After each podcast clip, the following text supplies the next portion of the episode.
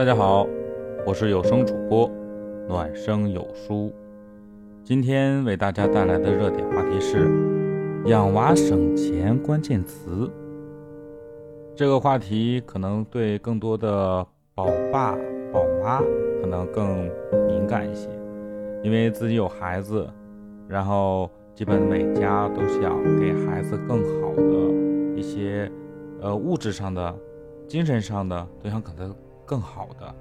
但是在给他更好的情况下，对于我们普通老百姓来说，又怎么给他省钱，又能给他好的东西？这是我们做父母的所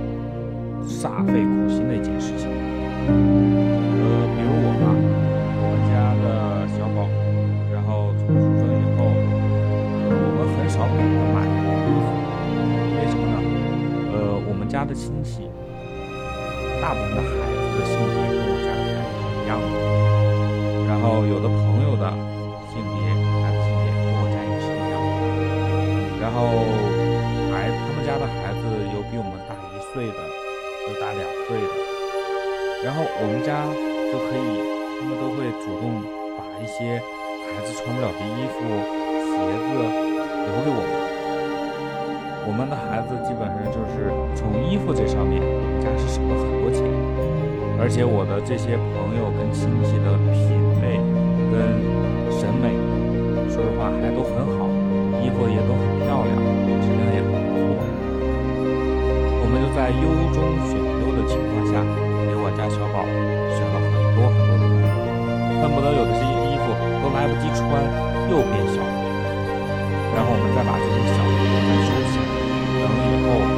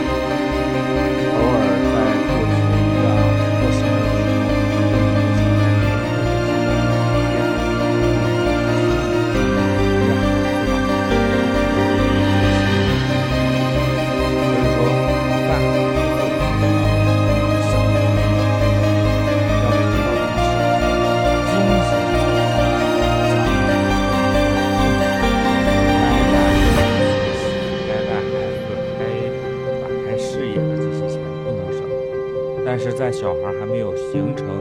美丑跟攀比的这种情况下的时候，在穿着上面，只要一能遮体，能显示不邋遢不脏，我觉得在一些基础物质上我们是可以省的。而且我们也会在京东上选一些比较好的东西来去。来给孩子购买东西，像我家的玩具，然后他的一些用品，都是在京东上精挑细选出来。所以说，我的原则就是，该省省，该花花，物质上可以稍微省一些，但是精神上坚决不能省。这就是我的一些观点。